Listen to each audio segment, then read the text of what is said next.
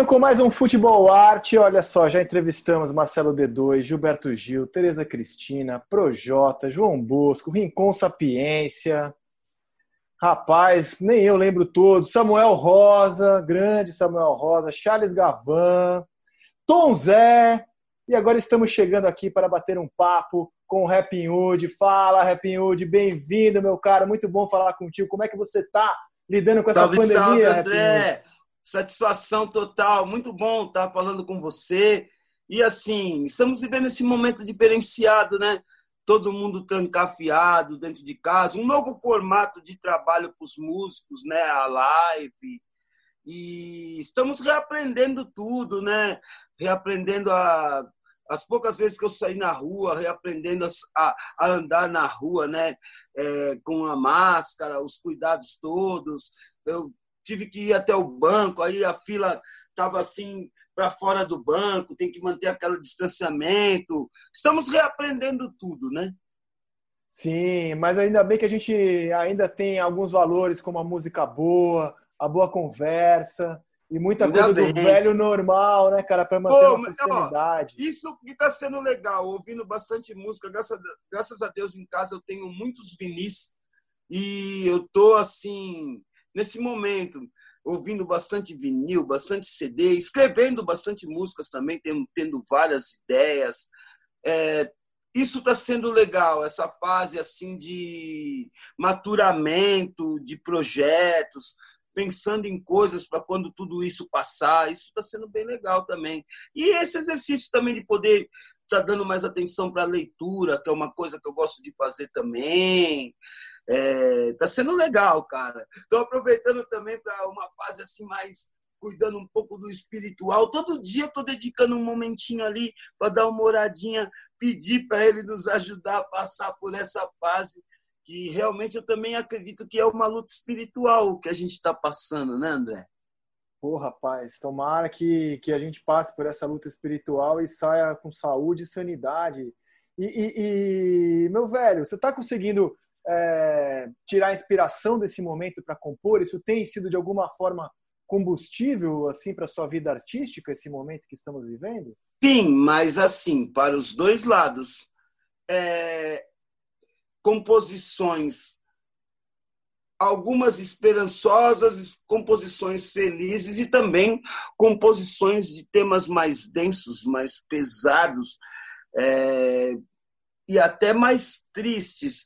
É, na verdade, eu passei a perceber uma coisa, pensei muito nisso também e escrevi sobre isso.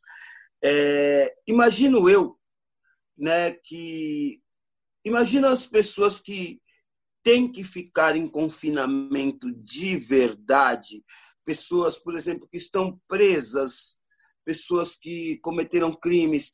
Eu acho que, pô, se a gente que está dentro de casa que tem o, o, o mínimo de conforto, de privacidade, não está sendo fácil. É a curva que o nosso humor faz estando confinado. Tem dias que a gente está bem, que a gente está legal, e tem dias que realmente aquela realidade bate muito forte na gente. Ficar confinado dá tristeza, dá uma insegurança, dá medo, são vários tipos de sentimento, né? Então eu acho que a gente está passando um pouco isso. Imagino eu que quem fique confinado muito tempo passe por essas curvas de temperamento. E com a gente não está sendo diferente. E pensando como vai ser o futuro, como vai ser nosso trabalho, a insegurança é, econômica, insegurança de como vai ser a nossa vida, como vai ficar. Então, talvez é, eu esteja compondo, mas com esses integrantes misturados, né? Está é, sendo assim reflexivo diríamos. Tem dias que a gente está bem pra caramba e faz, escreve coisas bem para cima, bem legais, mas também houveram dias mais reflexivos, onde eu escrevi coisas mais densas. Eu imagino, meu velho. E, e você falou das lives, né? É, todo mundo que trabalhava com grandes aglomerações está passando por transformação, né? O futebol voltou sem público e eu acho estranho pra caramba ver um jogo sem público. A gente vai ter que se acostumar. É, porque você vê, eu percebo isso do futebol. Antigamente, quando, quando o clube recebia uma penalização, existia o jogo sem público. Algum problema que tivesse havido com alguma torcida, enfim, houveram alguns jogos sem público, mas é difícil imaginar um campeonato inteiro sem público, né? E, e outra, ainda estamos vivendo um momento pandêmico muito grande, muito forte no país, né? Então, eu acredito que está sendo estranho. Devo, devo imaginar que para vocês profissionais do meio deve estar tá sendo bem difícil, bem estranho. Ah, para vocês também. Como é que é fazer uma live na comparação com fazer um show com o público ali, com a plateia ali, por exemplo? É, a live é uma é frio, né? É muito frio. A live ela ela ela te, te leva a cantar muito tecnicamente. Porque é você ali sozinho e sabendo que muitas pessoas estão te assistindo. Então ela te leva a cantar muito tecnicamente, muito concentrado. Pelo menos para mim foi o efeito que teve, foi isso. Eu cantei com mais concentração, com mais foco. É, cantar para o público é mais descontraído, é mais leve. Até porque o rap tem muitas músicas densas já. Então fica muito sério fazer lives é, a live tem um caráter muito sério. Para mim, não foi descontraído fazer a live. Transformou o meu show numa coisa mais séria, a live. Agora já estão fazendo é, shows em driving, né? O pessoal já tá, os carros entram e a pessoa faz o show. Ainda não tive essa experiência mas a live mesmo ali no estúdio, você cantando para o público que está te assistindo, é, não foi fácil para mim, não. Foi difícil, cara. Eu, é que eu tentei descontrair ali com os meus músicos ali, com o DJ, com o percussionista, mas é difícil. Eu achei difícil fazer live. Talvez as próximas eu esteja mais descontraído, mas a primeira e a segunda live que eu fiz, eu estava preocupado. E também aquela preocupação do sinal cair, esse tipo de coisa, que nem na segunda não, não era só Facebook e YouTube, eu estava com a TV também, estava com um canal de TV. Então eu Fiquei muito preocupado com essa história do sinal. Será que está tudo certo? Será que estão me ouvindo bem? Será que a qualidade? Será que a altura dos? Então, na verdade, é algo novo, né? É uma forma nova de fazer shows, de trabalhar, né? Estamos reaprendendo a trabalhar, eu acho. É a maneira possível, né, meu cara, nesse momento de se trabalhar. E Happy Hood, muitos meses que você não vê o Corinthians perder, meu cara. O Coringão. Oh, isso, isso, isso é muito bom, isso é muito bom. E tô gostando também que trouxemos um centroavante. Estou feliz que Jô voltou, que ele é um parceiro meu, um grande amigo meu. Tenho uma proximidade, um carinho pela pessoa dele. Então, estou feliz que Jô voltou. Quem sabe com a volta de Jô possam voltar os gols e as vitórias. É, porque o ano, o ano vinha muito mal pro Corinthians, né, mano? Vinha, vinha difícil, André, vinha difícil. A situação do Corinthians era difícil porque tínhamos um técnico novo e ele não teve muito tempo assim para trabalhar e os resultados também não estavam vindo. Então eu estava de verdade bem preocupado. Essa parada nos ajudou, eu acho acho que ganhamos um gás novo, né? Pra, uma esperança pra... nova, pelo menos, né? O gás a gente não sabe, né? Mas pelo menos uma esperança, né? Porque tava é, muito. É, ganhamos uma esperança, você tá certo, é isso. É isso. Cara, eu te levei no, no Redação em 2011, né? Com o Pô, Sérgio foi Cabral. muito legal, meu. Foi, foi muito, muito legal. legal. O Sérgio Cabral, Aí, pai, né? Vascaíno. Sérgio Cabral, pai. Você é. me lembra, Sérgio Cabral, pai é, falando que preferia as músicas mais antigas é, ao, ao rap, ao hip hop. E foi legal que quando eu saí desse programa, eu recebi no tempo uma mensagem do maestro Rio do Hora falando falando para mim: não liga, não, vamos fazer uma parceria, eu e você. Vamos fazer um trabalho. E você vê, agora, nesse exato momento, estou realizando esse trabalho com o Maestro Rio do Hora. Eu estou finalizando um álbum né, que se chama Os Dez Mandamentos. E os sambas com rap eu estou fazendo por Rildo.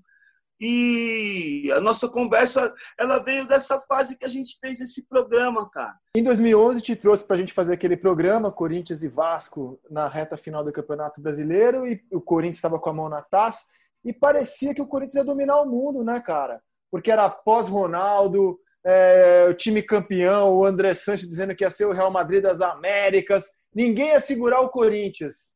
Cara, isso mostra muito como o futebol é cíclico, né? É, o time que ia dominar o mundo agora está numa enorme crise, hein, Rapioud? É, uma enorme crise. Temos um, um grande problema, né? Que financeiro, né? Dívidas. É, mas eu, eu, assim, eu acredito numa coisa. Em termos de Corinthians, tudo é possível. A, a mística corintiana, tudo é possível a torcida corintiana consegue transformar, às vezes, esses momentos muito difíceis em glórias. Eu observo isso, é uma característica desse clube. O Corinthians já passou por fases muito difíceis, cara. Então eu assim, às vezes eu fico pensando que talvez esse momento difícil passa o corintiano acordar, as pessoas que trabalham no Corinthians acordarem e irem para uma nova fase. Talvez dentro dessa dificuldade possamos achar uma nova vitória. O Corinthians é muito isso. A gente já passou por muitas fases difíceis, André. Fases de fila gigantes. Hoje, o corintiano praticamente ele é um cara que ele é acostumado com vitórias. A gente está sempre, sempre beliscando. Virou, mexeu, a gente é campeão, a gente chega, o Corinthians chega. O time que às vezes a gente nem acredita chega nos últimos anos.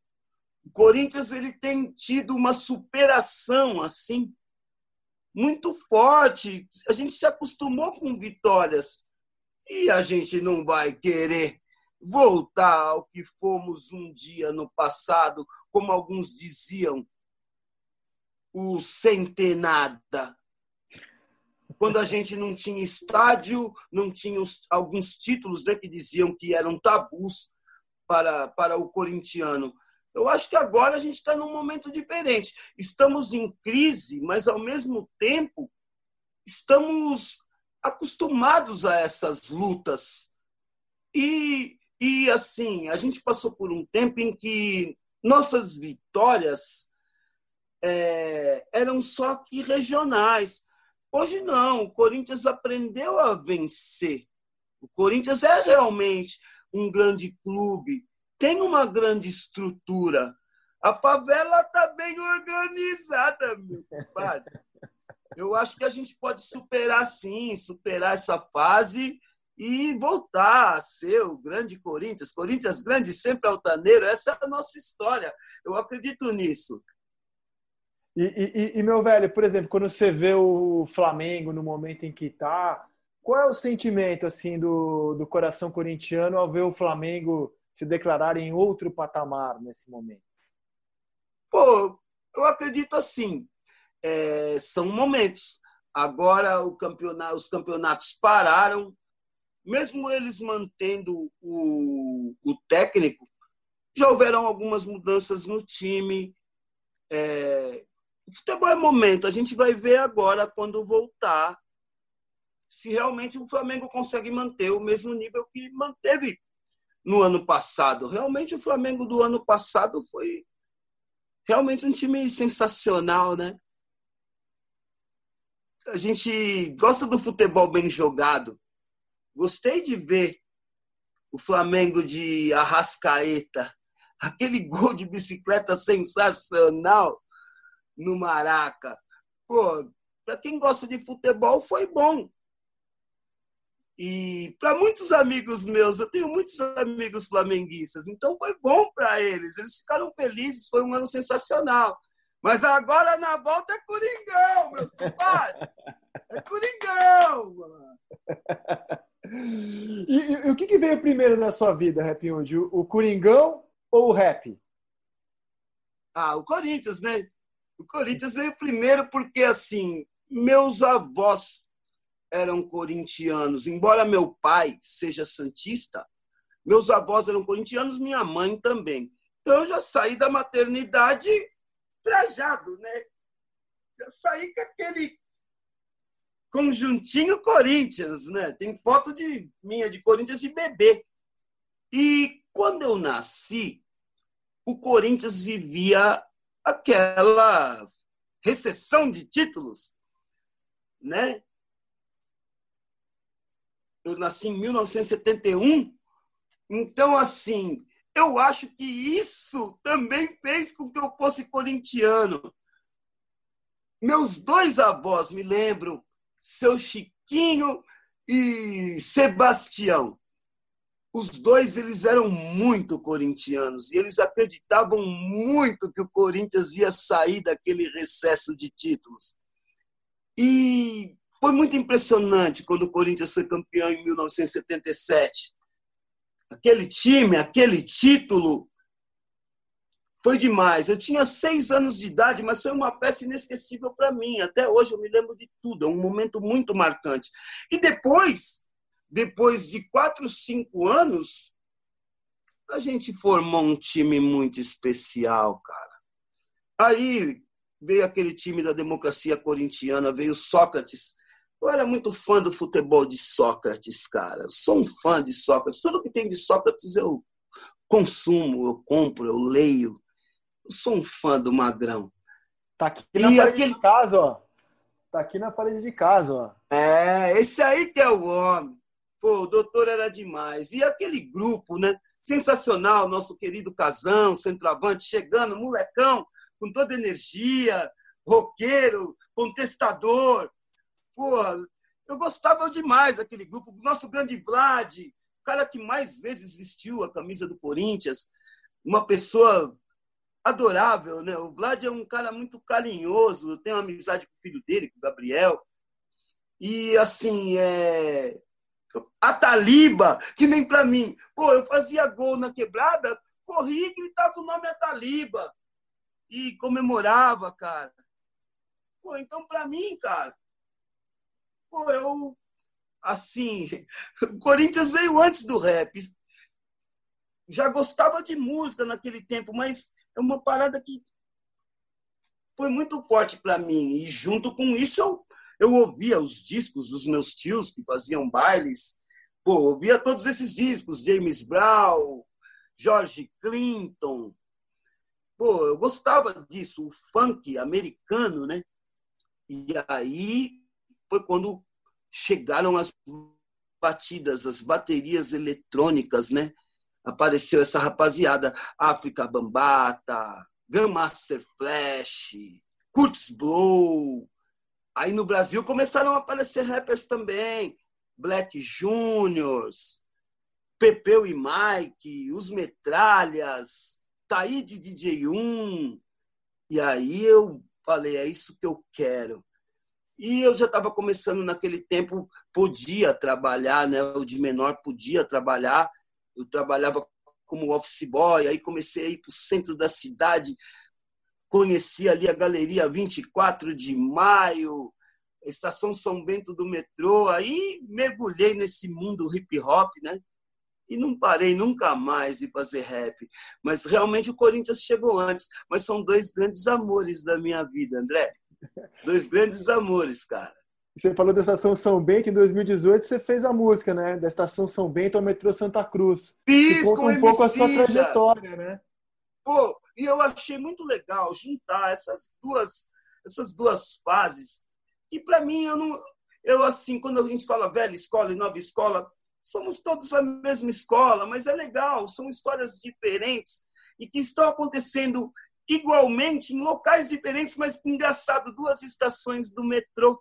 A gente se reunia na São Bento E a nova geração do freestyle, do freestyle, eles se reúnem na, na Estação Santa Cruz. Então foi legal reunir eu e o Emicida e falar disso, dessa história, dessa trajetória. O Emicida é um, um grande rapper também, acho que um bom representante, um grande representante do hip hop brasileiro para essa nova geração. E foi legal poder fazer esse trabalho, juntar essas duas escolas e falar disso. Eu curti fazer esse trampo com ele. Cara, aliás, cara, impressão minha ou, ou, rola uma união muito forte da galera do rap? Assim, você não vê. É, é, muito raro você ver as pessoas se alfinetando, como até a gente vê em outros gêneros. Eu, eu, eu vejo a galera do rap muito unida, assim, um, um muito unido com o outro, um promovendo o outro, ou tô com uma visão muito boazinha do rap nacional? Não, na verdade, assim, é, o rap ele, ele é combativo, o rap é combativo. Já tem as batalhas de freestyle, batalhas de break, é, assim, que nem dizem nos Estados Unidos. Existem os diz, os bifes, como fala, é, MCs que, que são inimigos de outros MCs, b-boys que desafiam outros b-boys na dança. Isso existe, existe no hip hop também, e acho saudável a disputa, né? É, mas, assim, o rap, essencialmente, ele tem sua essência essa união, essa parceria.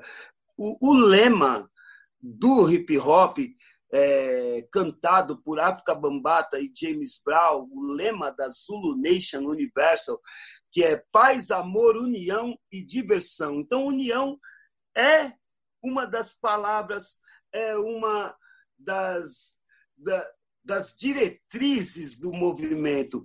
E realmente é uma forma da, da gente estar junto, da gente se proteger, da gente se fortalecer, né? É a união. O rap brasileiro ele é unido, já foi mais. Já tivemos um momento em que fomos muito mais unidos quanto ao movimento hip hop. A década de 90 foi uma década muito forte quando éramos mais novos, colocávamos 50, 100 mil pessoas no Vale do Anhangabaú, num show de rap.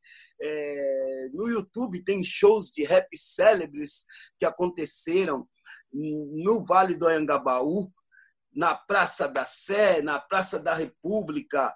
Era uma união muito grande, muito forte. Mas ainda somos unidos, sim, somos parceiros, amigos, fazemos a mesma coisa. O rap brasileiro ele, ele ainda é unido. É, conversando com, com África Bambata, ele, ele me disse que ainda vê o Brasil como, como se fosse a terra fértil, um solo novo, uma Amazônia do rap, do hip hop.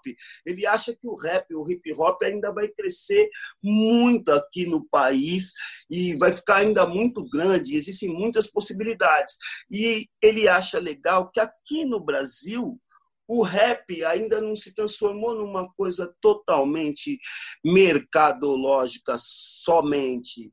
Não é só um mercado musical pop.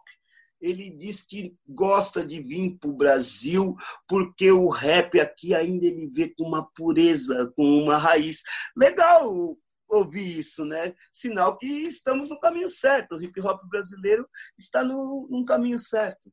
Legal. Cara, e uma coisa que eu, aliás, citou o James Brown, outro que está ali na parede de casa. Pô, é. tô vendo aí, sensacional, só monstros aí, meu. É Bibi King que tá aqui também, né? Bibi King, Ray Charles. Sensacional, Ray Charles, grande rei. Mas assim, uma, e esse aqui com a camisa da seleção é o Sócrates? É o doutor, é o doutor. É o doutor, mano. E tem uma mini estátua ali dele também, depois eu te mostro ali uma estatuazinha. Né, é Ó, o Jimi Hendrix está lá também. Tá lá, o Hendrix está lá também, Muhammad Ali está lá também. Muhammad é... Ali, esse era monstrão, hein? Nossa. Porque Cara, ele era ideológico, gosto muito do Muhammad Ali, porque ele também. era ideológico, fora ser um lutador, ele era um militante monstro, mano. Amo a postura dele quanto atleta, um cara que assumia uh, as lutas do povo negro. Da hora. Ah, ele foi não só um dos maiores atletas, foi uma das personalidades do século, né? Sensacional. O Muhammad Ali é uma das personalidades do século. Mas, Vera, a gente falava do, do rap, assim, uma característica que, que eu vejo, eu não sou crítico musical, então eu falo como um fã de música, como quem ouve música sem compromisso. Mas uhum. é, é, é, que o rap brasileiro não tem nenhum pudor em fazer misturas, né? Então, você, por exemplo, você coloca Caetano Veloso na sua música, Gil, Alindo Cruz, Zé Teve um doido que, que começou com isso, viu, André? Tomou umas é. pedradas, viu? Chama Rap Hood. Negócio de misturar aí. Pô, muitas. É... Existem puristas, né, cara? Pessoas que é... gostam de ouvir alguns estilos musicais é, puros, e tem pessoas que gostam de experimentar. Eu, por exemplo, é, que nem o, o Zulu, que é o meu grupo, a qual eu faço parte até hoje, a gente tem uma proposta de fazer rap puro. O DJ e os dois MCs ali, usando samples, baterias eletrônicas. Trabalhamos com músico na gravação do beat, mas o show nosso, a gente gosta de soltar mesmo, é rap puro. Já no meu trabalho solo, o Rap Hood, eu gosto muito de experimentar, de misturar os ritmos, o samba, a bossa nova, o reggae, o jazz. Eu gosto de experimentar, meu. O forró, a embolada. Eu curto misturar os elementos nacionais, os elementos brasileiros à minha música. Eu acho que dá uma identidade brasileira para mim, porque eu, eu julgo eu, né? Que um rapper americano, escutando um disco de rap made in Brasil, pô, se eu fizer tudo igual aos caras, eu serei talvez uma cópia ou mais do mesmo. Acho que quando ele escuta a sonoridade diferente, acho que ele tem uma personalidade, né? Uma característica. Meu rap é um rap made in Brasil. Quando eu comecei a fazer isso, era isso que eu tinha em mente. Fazer um, um rap que não fosse totalmente igual ao rap americano. Gosto, amo o rap americano. Gosto de muitas bandas, Public Enemy, Brand Nubian, De La Soul, a Tribal Conquest, Gosto de Bug Down Productions, o nosso grande que é One. É um rapper que eu tenho muito respeito, muito carinho. Nas, acho sensacional. Mas eu não. Para mim, a música, para a música que eu faço, para o trabalho que eu iria apresentar, eu não queria fazer algo igual aos deles embora até porque temos também alguns problemas de liberação de sample. Eu amo James Brown, mas para mim samplear o James Brown e cantar em cima dele não é não é uma coisa fácil conseguir essa autorização, entendeu? Então eu tinha que buscar meus próprios meios e tal, criar coisas que eu também gosto disso, criar grooves, né, pelo fato de eu ter estudado a música, conhecer as notas, os elementos e também samplear e utilizar elementos da música brasileira. E tive essa oportunidade de, de não só samplear a música brasileira, mas também trabalhar com grandes mestres da música brasileira. Quando eu comecei com, com isso, não imaginava que pudesse é, chegar, acontecer. Era um universo muito longínquo para mim. Eu, eu era aquele maluquinho da quebrada fazia rap. Como eu ia chegar perto desses grandes mestres, monstros da música brasileira? É, que realmente o rap, o hip hop, salvou a minha vida e me proporcionou essa oportunidade de, pelo rap, chegar perto desses monstros e fazer música com eles. Deus é bondoso, André. Oh, rapaz, sua gravação com o Jerry Rodrigues, inclusive, ela é de arrepiar até hoje, assim, né? Grande é. padrinho, grande mestre é. Jair. E agora vem vindo uma aí também, que eu acho que vai ser muito legal também, uma parceria com o grande mestre Jorge Benjor, né? Nossa, eu vou lançar velho. um trabalho novo. É, eu estou chegando com um trabalho novo. Agora, final do mês de julho, eu vou lançar o primeiro single, né? Um disco que, que vai se chamar Os Dez Mandamentos não é um disco gospel, é um disco falando a linguagem das ruas, mas falando desse tema Os Dez Mandamentos. E prime, o primeiro single, a primeira música se chama O Guerreiro da Capadócia. E tem a participação especial sensacional do mestre Jorge Benjor. Acho que vai ser bem legal também. Acho que vai ser tão emocionante quanto com, como foi com o Jair.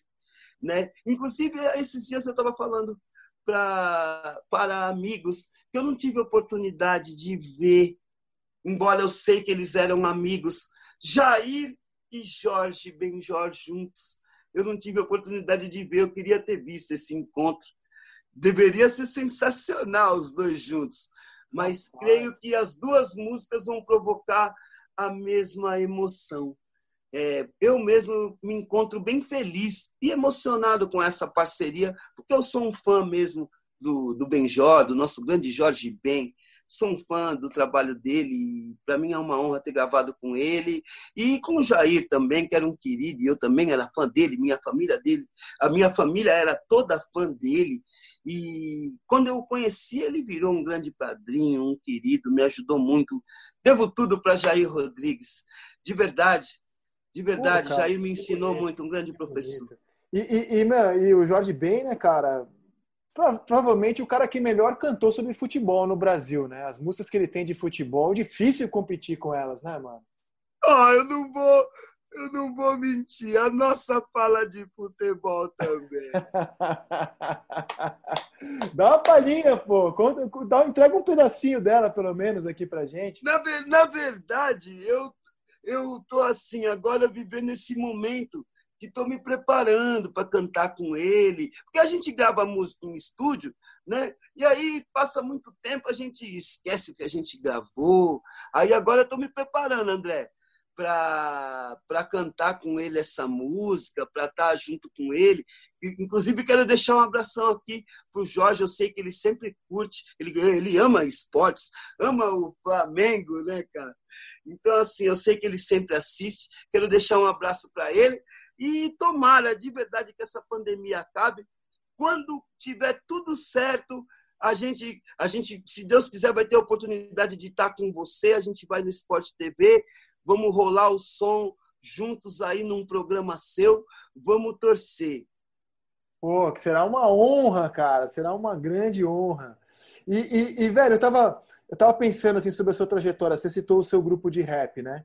Vocês têm uma explosão grande em 95, né? No Festival Isso. do Vale do Agabaú. Aí eu tava pensando, que ano foi para você 95, né? Porque o Corinthians ganhou o Paulista daquele ano, em cima Foi do Palmeiras, a Copa, a Copa do, do, Brasil. Brasil. É, que ano, a hein? Copa do Brasil foi a que eu mais comemorei. Porque eu me lembro, eu me lembro daquela final contra o Grêmio, né? Grêmio do Filipão. Pô, pô Marcelinho, baixinho, fez gol de cabeça, cara. Se não me engano, foi isso. Não foi isso. Foi um gol de cabeça do Marcelinho, cara. Não, na verdade, na verdade ele fez. Não, ele fez um de falta no Pacaembu, na vitória de 2 a 1 e fez um com o toque do Marques, que eu tava lá no Olímpico. É... Ele, ele, fez um gol nessa final. Fez, fez dois. Um no jogo de São Paulo e um no jogo do, do Olímpico. Distância para cobrança, Marcelinho, correu, bateu! Gol! E que golaço!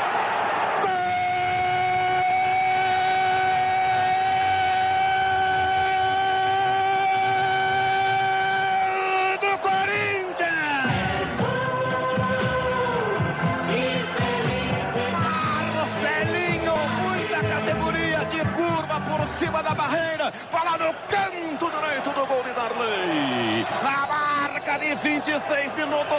Caramba, mano, esse título foi muita vibração. Marcelinho, grande pé de anjo também, né?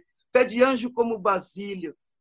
Deu, deu muita alegria para nós. Marcelinho Carioca, um jogador lendário do Corinthians. Lendário. Gosto dele, bom parceiro é, também. É o último título do Viola no Corinthians. Depois o Viola foi Pode embora. crer! É. Meu, Viola, negão, Pô, mano, esse, esse cara fez muita história para nós. Deu aquele título contra o Guarani para nós. Fez o gol porquinho, mas eu nunca soube ao certo. Dizem, dizem que ele não era corintiano, cara. É, ele fala que ele era palmeirense na infância, né? Pô, que loucura, né, cara? Mas ele jogou no Palmeiras também, né? Jogou. Jogou, jogou no Palmeiras. Jogou lá. Palmeiras em 96. Mas não fez gol que nem fez no Corinthians. Não, nem, nem, nem. O Corinthians nem, nem... ele teve, acho que, a melhor fase da carreira dele. No né? Santos ele foi bem também, né? No, no, no, Santos ele foi bem também, né? um grande ele... centroavante, um grande goleador, Negão Viola. E, e, como a torcida do Santos é uma torcida meio maloqueira, como a do Corinthians, né? Ele se deu super bem lá também. Tenho muitos amigos lá na torcida do, do Santos por causa do meu pai. O famoso Cosme Damião, todo o pessoal da torcida jovem. Tenho carinho também. Cosme Damião morou aqui na região da minha casa. A gente somos amigos. Ele é amigo do meu pai. Somos amigos. É, tenho, tenho carinho por essa pessoa. Cosme Damião, grande torcedor do Santos. Junto oh. com o seu Toninho, que é meu pai. Eu não sei quem é mais santista, se é o Cosme ou se é meu pai. São dois grandes santistas. E aconteceu uma coisa na minha vida que me aproximou dos Santos também, né? Você sabe que eu gravei uma faixa o grande, nosso querido Rei Pelé, né? Ele gravou um CD em 2006, né, que foi lançado na fase da Copa, lá da Copa da Alemanha, né? E eu participei desse CD, ele me convidou uma música que chama Ginga. Inclusive, Ginga é a faixa título do, desse CD do nosso querido Rei Pelé. Então, isso me aproximou do Santos. O Edinho também é um parceiro nosso, sempre foi em shows de rap, shows do Racionais, shows no tempo do Possimento Zulu. Então a gente tem uma proximidade, isso me aproximou dessa galera santista. Pô, que legal, mano. E, e cara, você, você falou do time de 82, né? Pô, Solito, depois Leão, Alfinete, Juninho, Mauro, Vladimir, Birubiru, Paulinho, Zenon, Ataliba, Casão, Eduardo, né? Time bicampeão. Sensacional esse time, meu. Sensacional. Esse é sensacional. Esse foi história. o time que eu que eu pude acompanhar, já era um garoto assim de 10 anos de idade, né? Já estava mais. Pude acompanhar ali, assistir os jogos, ouvia no radinho, no tempo, radinho a pilha, tá ligado? E, assim, foi o primeiro time que eu tive a oportunidade de ir ver também, ir no estádio e ver, porque como meu pai era santista, como que eu ia ver o jogo do Corinthians? então foi o primeiro time que eu tive a oportunidade de ver. Um vizinho nosso lá, meu pai, minha mãe autorizaram, eu fui ver. Foi o primeiro time que eu vi jogar, o primeiro jogo do Corinthians assim que eu assisti dentro do estádio. Eu tenho carinho por esse grupo, por esse time. Bicampeão paulista, 1982, 83.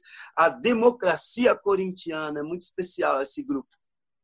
E, e, e, esse é o time do. Assim, é, é, difícil escolher um time, né? Mas se você pudesse escolher um Corinthians, esse é o Corinthians do seu coração, assim, o time da democracia. É, porque foi o primeiro time que eu tive oportunidade de ir no estádio e ver aqueles jogadores, Birubiru, tá ligado? É, um, é o primeiro time que eu gritei no estádio, tá ligado? Então eu tenho carinho, mas eu gosto muito de 77 também, Pô, Zé Maria, Basílio, Vladimir, pô, sensacional. O time de 90, cara. Tupan, Neto, Ronaldo, goleiro. Pô, é um time sensacional também.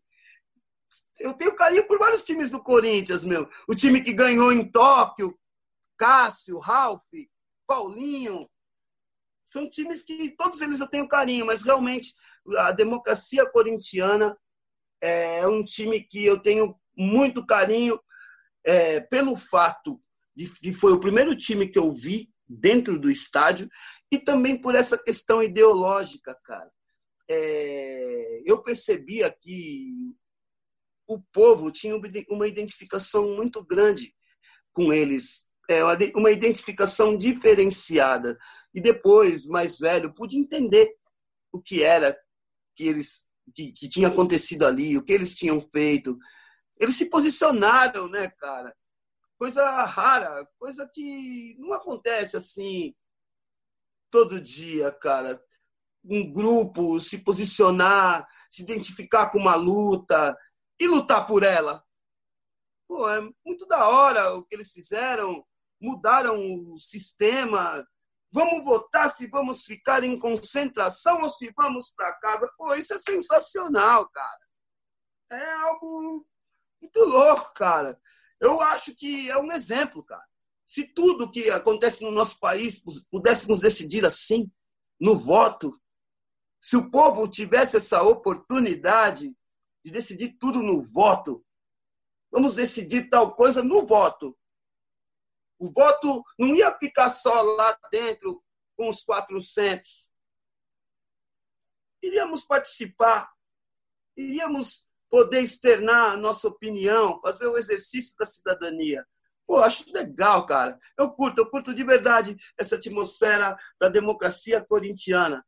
Viva o doutor Sócrates, viva Casão, viva Vladimir, viva Taliba, viva o Corinthians, viva a democracia corintiana. Adilson Monteiro Alves, um cara sensacional também, fundamental para tudo que aconteceu ali. Eu gosto demais de, de, de, dessa história. Eu acho muito bonito, cara, o que eles fizeram. Eu curto. Eu, Pô, eu me identifico. Você imagina, para mim também, que era moleque, e no começo dos anos 80, hoje ser colega e amigo do Casagrande, a honra que Pô, muito é, da hora. Você, cara, assim, muita gente associa o crescimento do Corinthians na última década à chegada do Ronaldo, né? Como aquilo deu um pontapé para o Corinthians se tornar o que se tornou na última década. E você fez parte dessa história, apresentando o Ronaldo no Parque São Jorge. Como é que foi aquilo para você? Como é que surgiu aquilo e como é que foi, o que representa para você esse episódio na vida corintiana?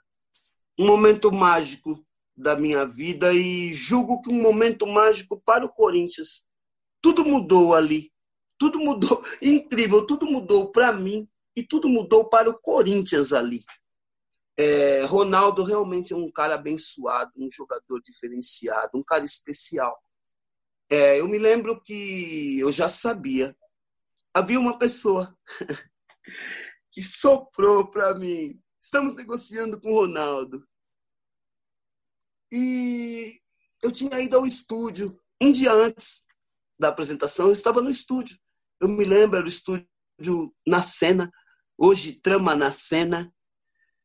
E era uma e meia da manhã. Eu recebi um telefonema do Alex.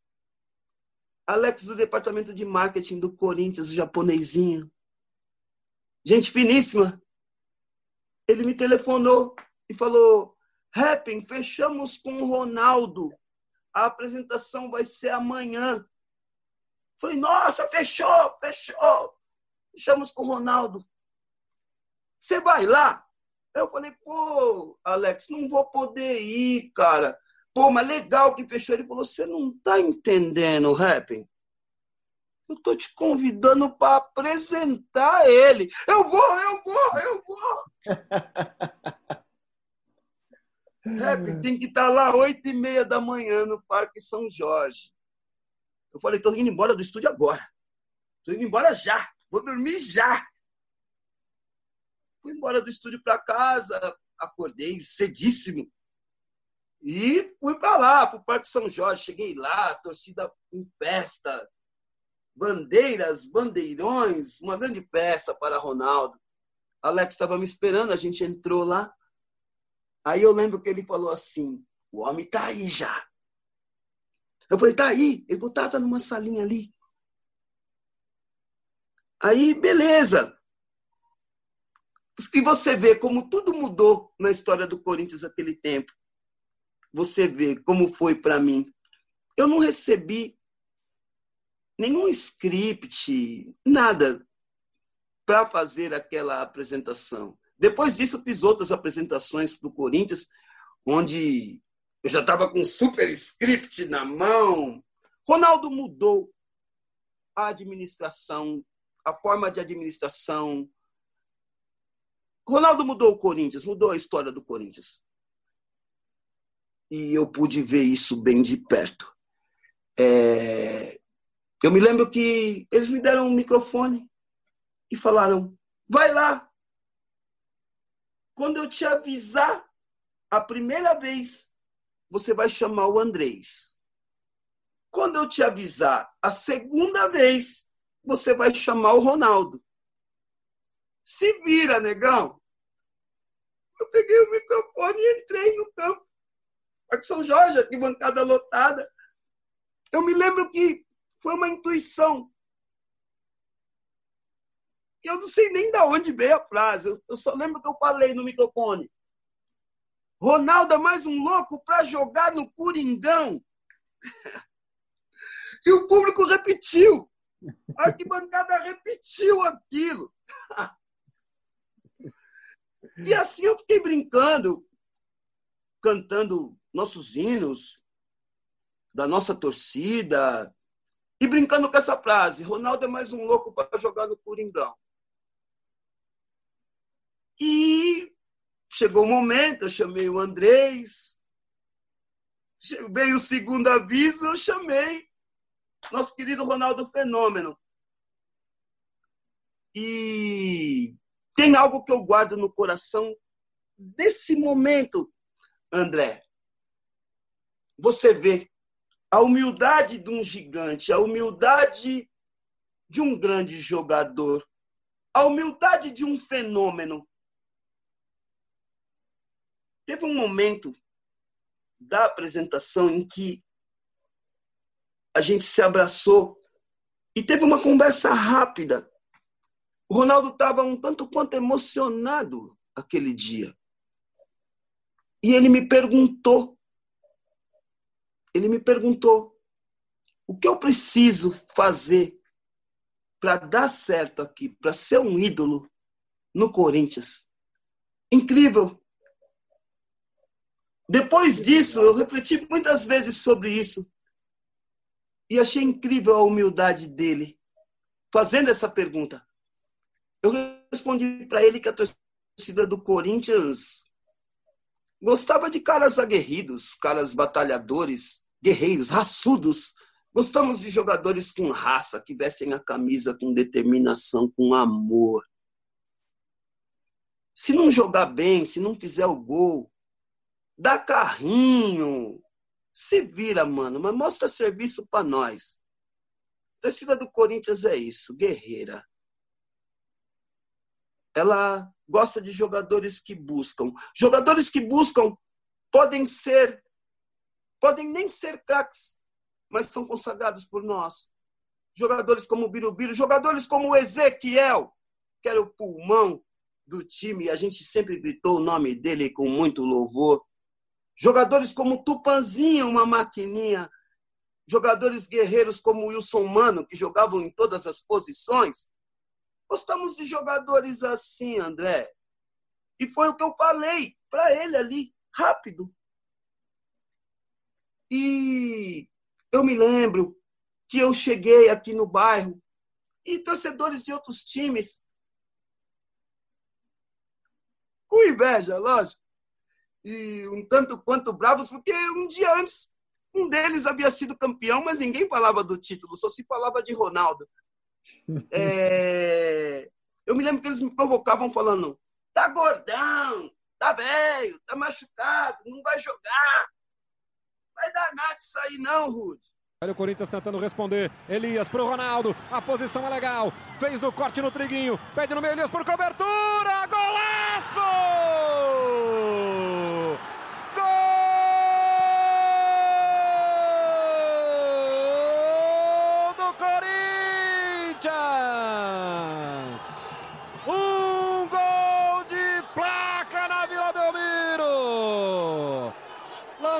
Lançamento para o Ronaldo. Ele vai fazer um corte espetacular no triguinho.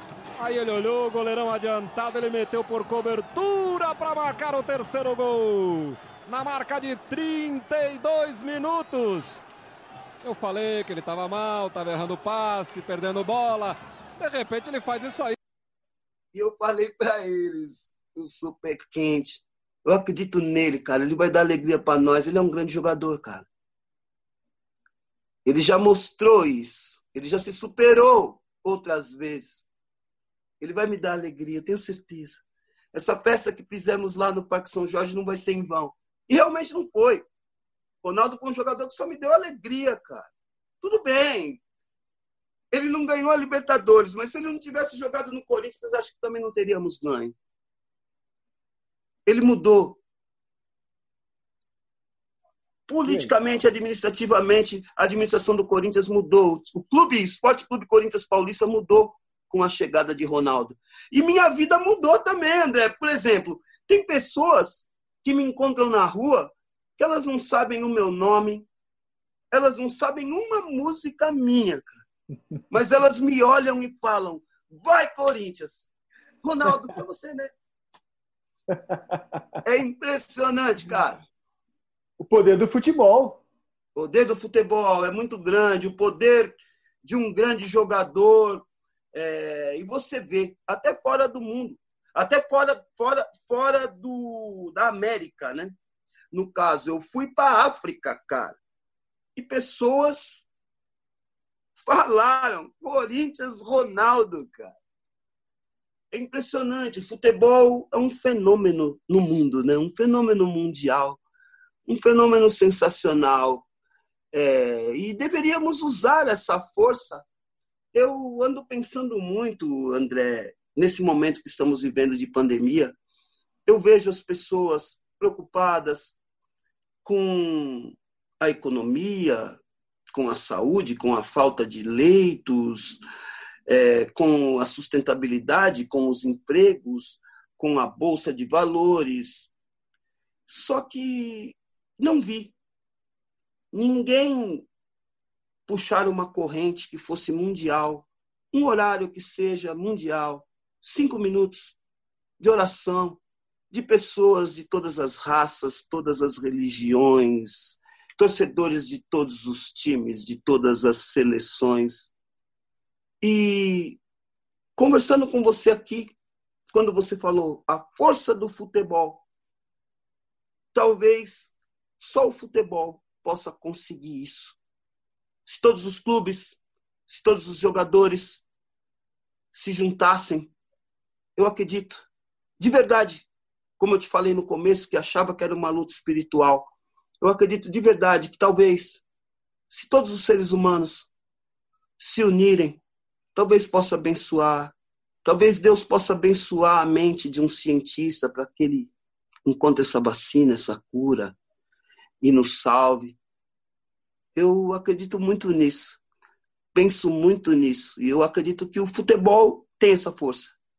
Só o futebol poderia puxar essa corrente. Fica aqui o meu apelo a todos os clubes, a todos os jogadores de futebol. Só vocês podem puxar essa corrente mundial de oração, nem que seja por um minuto de paz, dois minutos de paz, cara.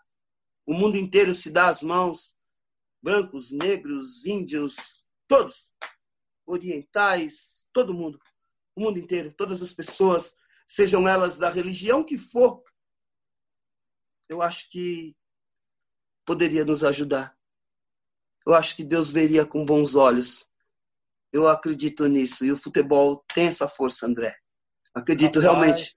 Amém, meu velho, amém. Eu, eu o, que me, o que me fez apaixonar pelo futebol é a arquibancada, né? E a arquibancada tem esse poder, cara. Eu amo a arquibancada. Aqueles 90 minutos, quando você tá ali naquele cimento que tinha do Morumbi, naquela arquibancada com o cara que está do seu lado, não importa se o cara. Ou lá é no tobogã do Paquembu. Ou no tobogã, se o cara é um analfabeto, é um intelectual, se ele é rico, é pobre. Na hora do gol, ele comemora igual. Na hora da e derrota, se abraça e se abraça conhece. igual.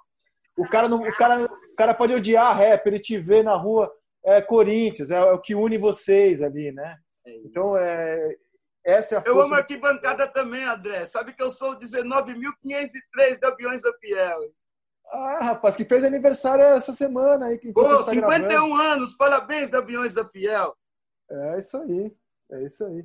Ô, Rap, antes da gente. Eu sempre encerro esse podcast pedindo para o convidado gravar o Corinthians, o Santos, o Palmeiras, no seu caso, o Corinthians, de todos os tempos. Então você vai pensando aí do goleiro até o camisa 11 e o técnico também, mas antes, cara. Caramba, sensacional. Público, é, conta para o nosso público, como é que o Antônio Luiz Júnior foi virar Rapping Hood?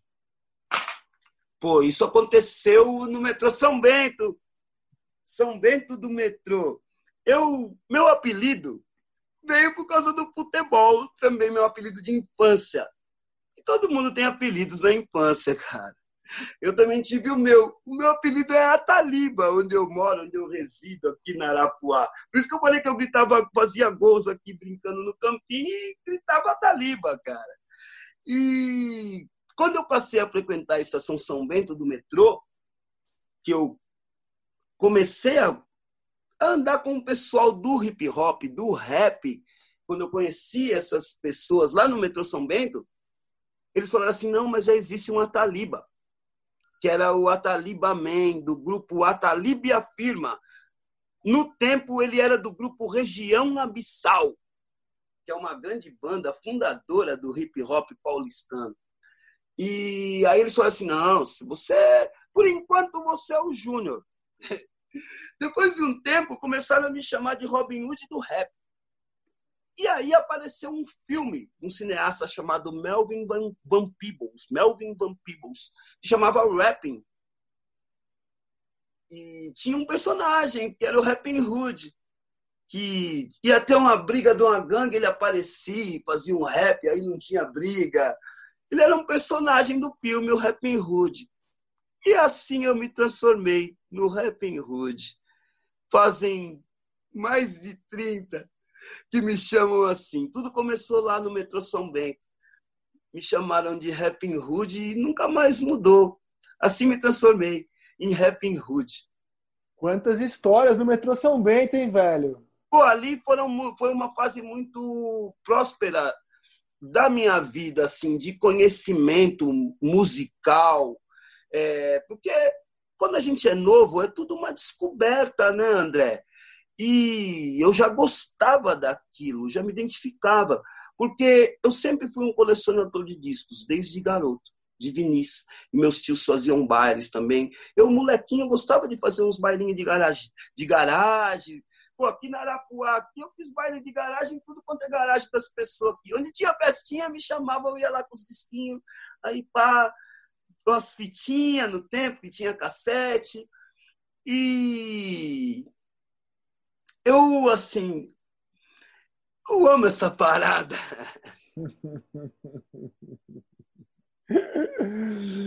Happy Hood, cara, vamos encerrar essa conversa maravilhosa, escalando o seu Corinthians do coração. Não precisa ser o melhor time, não, é o time do Está coração, sendo... cara. Se quiser escalar o Wilson Mano, o Tupanzinho, o Ezequiel, é o seu Corinthians do coração, mas só cabe em 11. Vamos lá?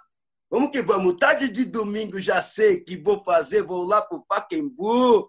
Meu Corinthians, vou ver. São muitas lembranças aí no Paquembu, muitos jogadores. Eu vou tentar escalar um time digno, certo?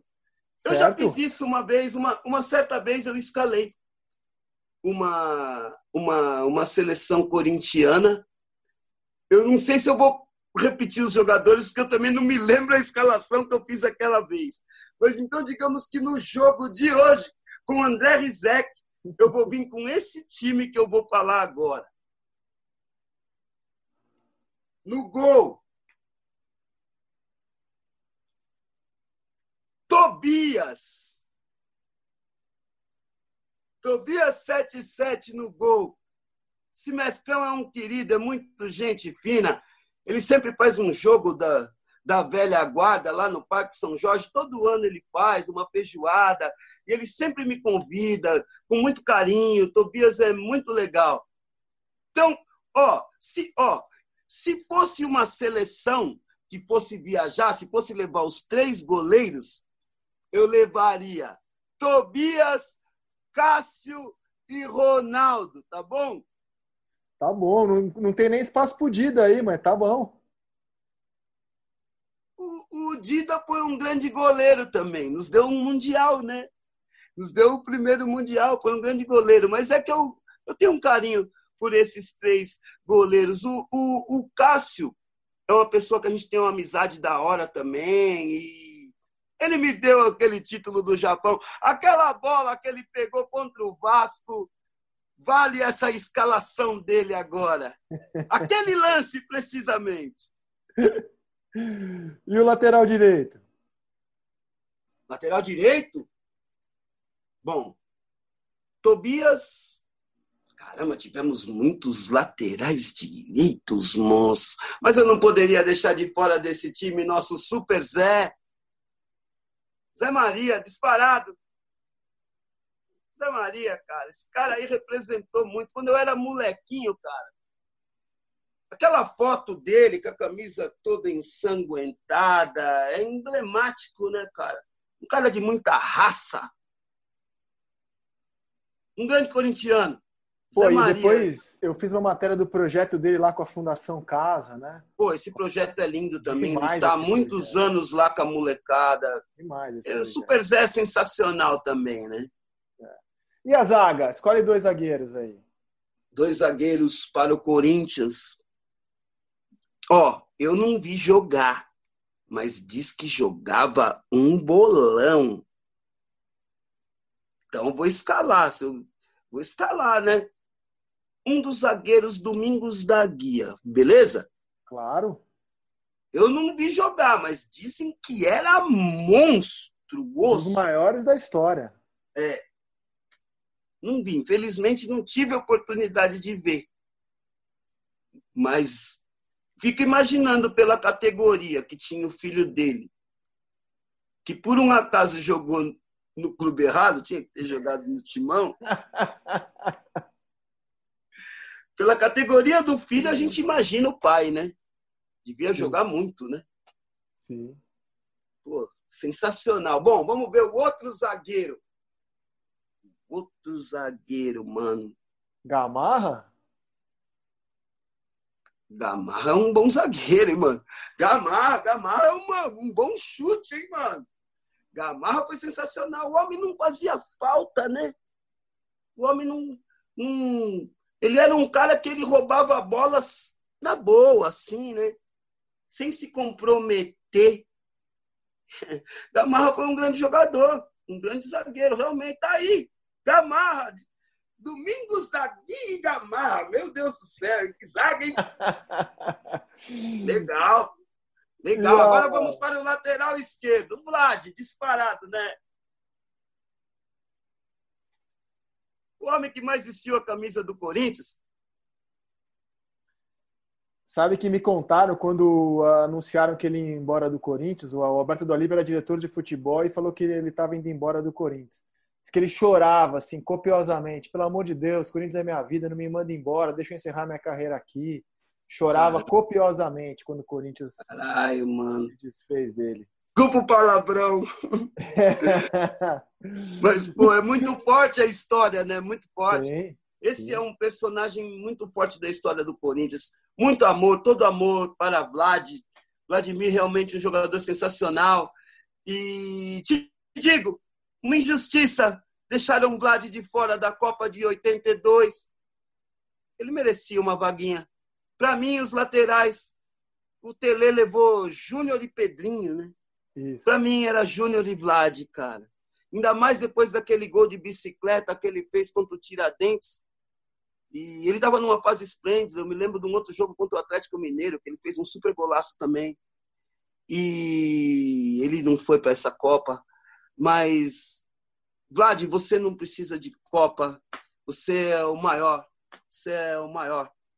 O maior jogador que o Corinthians já teve. Sua história diz por si só. Você vestiu mais vezes que todos essa camisa. Você é o Corinthians, Vladimir. É isso. Boa, garoto. Vamos pro meio campo?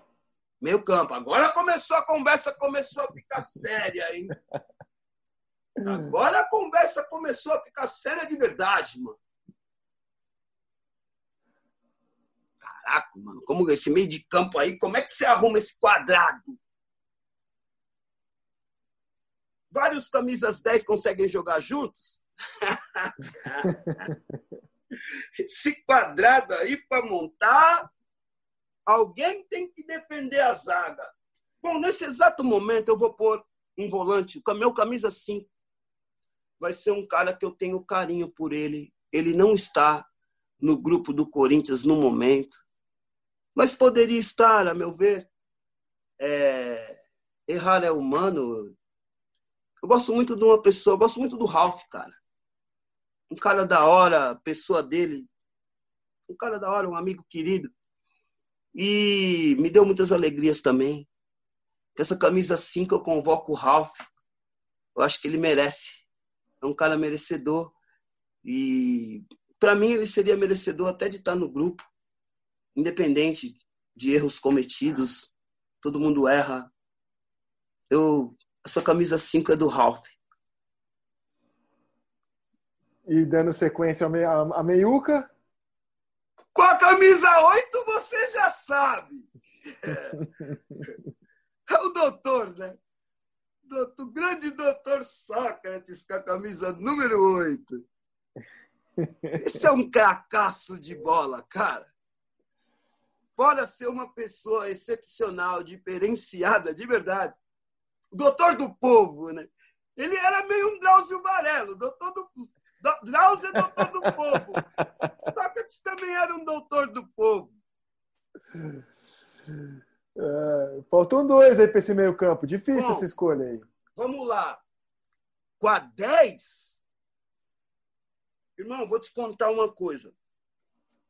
Uma vez, quando eu escalei essa seleção que eu te falei, que acho que foi para uma matéria da CBF e, e pegou vários torcedores de times e eles escalaram seus times. Eu deixei o bigode de fora, o Riva. E aí eu fui muito apedrejado, cara. Então por isso que eu vou te fazer uma pergunta agora. Dois camisas 10 podem jogar juntos, sendo que um não marca, um não volta para fazer nada, mas bate falta pra caramba, mano. Ó, como você já tem o Ralf aí para correr pelo, pelo time inteiro, eu imagino que você queira escalar Rivelino e Neto nesse meio campo, é isso? Isso! Eram esses dois camisas 10. Rivelino e Neto, cara. É, eu imaginei. E aí agora faltam Porque dois. Porque eu fui apedrejado eu fui apedrejado porque eu não, eu não pus o Riva no time. Mas é que eu não ia deixar de fora aquele gol de 77. Eu escalei Basílio e Neto na outra que eu fiz. E aí fui apedrejado. Tipo, você é louco? Você não viu o Riva jogar? Riva jogava muito, cara. Você é maluco? Todo mundo falou isso para mim. Então, Basílio, você é muito meu amigo, eu amo você. Quando o Riva cansar, você entra, mano. Tá é que o, o Rivelino ele acabou virando o símbolo do jejum de títulos do Corinthians que só apanhava, do Corinthians chamado de faz-me rir. Mas ele, Rivelino, individualmente, não tem nenhuma dúvida. Ele é o jogador tecnicamente maior da história do Corinthians, né? Um jogador de três Copas do Mundo como titular da seleção. Um gigante, um gigante. O Bigode sabia tudo de bola. Aquela esquerdinha, a famosa patada atômica, né? Agora só faltam duas vagas. Tem lugar para o Marcelinho nesse time aí, não? Tem, eu vou jogar no 4-4-2. Eu vou jogar no 4-4-2. E aí é Marcelinho e quem é nesse ataque? Pô, mano, eu vou escalar, eu vou, eu vou escalar Marcelinho e Casão. E vou deixar, e vou deixar o Jô no banco. Quando o Casão cansar, entra o jogo. tá feito, é o time do Happy Hood. Só que você pode precisa escolher um técnico agora, meu velho. Caramba, quantos técnicos bons tivemos. Ah, mas eu tenho carinho pela pessoa dele. Foi o técnico que me deu os títulos mais pesados, digamos. E realmente ele viveu um período diferenciado no Corinthians. E a forma como ele montou o time e como ele falava sobre merecimento, merecimento de das posições e não manter um jogador fixo, um time fechado. É, eu tenho carinho pelo Tite. Embora ele tenha mandado Adriano Imperador, meu parceiro, embora, eu tenho carinho pelo Tite. Tite é um grande técnico, um super técnico, e eu realmente torço para que na seleção ele consiga repetir o sucesso que ele teve no Corinthians. É... Brincadeiras à parte, é... eu vejo o Tite como um cara muito sério, mas vejo ele também como um grande paizão da rapaziada, dos jogadores, dos, dos conjuntos a qual ele treina. É, acredito que ele ainda pode render muito mais para o futebol brasileiro. Só que eu acredito numa coisa, é... eu acho que na seleção ele vive um desafio bem diferente do que o desafio que ele teve no Corinthians. No Corinthians, ele tinha o desafio de levar o clube a uma conquista que ainda não tinha, segundo alguns que contestavam o primeiro mundial. E tinha a Libertadores, que era o grande tabu. Então ele lutava contra esse peso. Já na seleção brasileira, eu acho que a luta é diferente. Na seleção brasileira, ele luta para formar um conjunto. Um conjunto que seja capaz de jogar para Neymar e ser afinado e ser forte também quando Neymar não estiver. Eu acho que esse é o desafio dele, formar um grupo, um grupo que seja forte e que funcione com Neymar e sem Neymar. Acho que esse é o desafio dele e eu espero que ele se dê bem, que eu estou querendo ser campeão na próxima Copa. Olha, esse, esse foi o Futebol Arte com Rapping Hood. Futebol Arte tem a produção da Bruna Campos, coordenação do Rafael Barros e a gerência do André Amaral. Rapping Hood, foi um maior prazer, maior barato que falar é isso. contigo. Prazer cara. nosso. Obrigado. Eu, eu fiquei te devendo a rima do Jorge, mas eu fiquei com vergonha de cantar a música sem ele estar comigo. Quero estrear a música junto com ele. Então, nós vamos deixar combinado aqui que quando tiver tudo certo, eu e Jorge vamos te fazer uma visita, beleza?